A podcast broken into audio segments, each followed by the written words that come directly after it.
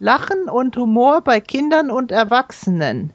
Weltweit versuchen die Wissenschaftler aus verschiedenen Ländern, das Geheimnis des Lachens zu erforschen und die Frage zu beantworten, ob Lachen und Humor dem Menschen angeboren sind. Amerikanische Verhaltensforscher beantworten diese Frage positiv. Junge Hunde, Katzen, Rehe oder Affen toben und spielen instinktiv, um so ihre körperliche Geschicklichkeit zu üben. Die Menschen und vor allem die Kinder trainieren nach gleichem Muster mit Humor und Witzen ihren Verstand. Humor ist nach Meinung der Forscher die logische Übertragung des Spielverhaltens auf die abstrakte Ebene der Ideen. Neugeborene haben zuerst weder Ideen noch Humor. Im Schlaf lächeln sie zwar, aber das sind nur Reflexe der Gesichtsmuskeln. Nur mit drei oder vier Monaten beginnen die Säuglinge tatsächlich zu lächeln, wenn sie das Gesicht von Mama, Papa oder eines Geschwisterchens sehen. Das Erkennen einer Gesichtsform strengt das sich langsam entwickelte Gehirn noch so sehr an, dass sich dass die Babys sich danach instinktiv mit einem Lächeln entspannen.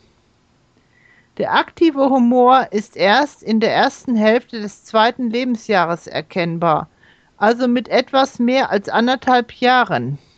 Das menschliche Gehirn formt in dieser Phase zum ersten Mal abstrakte Symbole. Kleinkinder spielen endlos mit neuen Bildern und Vorstellungen. So putzen sie sich vor Vergnügen kichern mit dem Bleistift die Zähne, telefonieren mit dem Suppenlöffel und sagen grinsend zu ihrer Mama Papa. Mit drei Jahren machen die Kinder erneut einen Sprung in ihrer Entwicklung.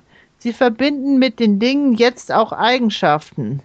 Sie finden es besonders lustig, Miau, Miau zu sagen, wenn sie einen Hund sehen.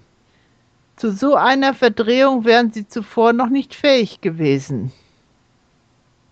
Schließlich wird mit sechs Jahren die Sprache der Kinder perfektioniert und beeinflusst die Entwicklung des Humors entscheidend. Von Kindern irgendwo in Afrika bis zu kleinen Berlinern blödeln alle Kinder mit Wortverdrehungen, lustigen Rätseln und endlosen Reimen.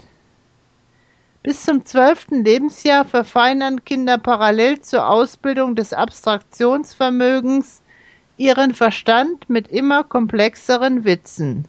Danach ist die intellektuelle und auch die humoristische Entwicklung abgeschlossen. Von 14 Jahren an verringert sich die spontane kindliche Begeisterung für Witze und Späße sehr schnell. Aber die meisten Menschen behalten auch in reifen Jahren doch den Sinn für Humor, weil Lachen und Humor uns immer helfen, die Schwierigkeiten des Schicksals leichter zu ertragen und das Vergnügen des Lebens tiefer zu empfinden.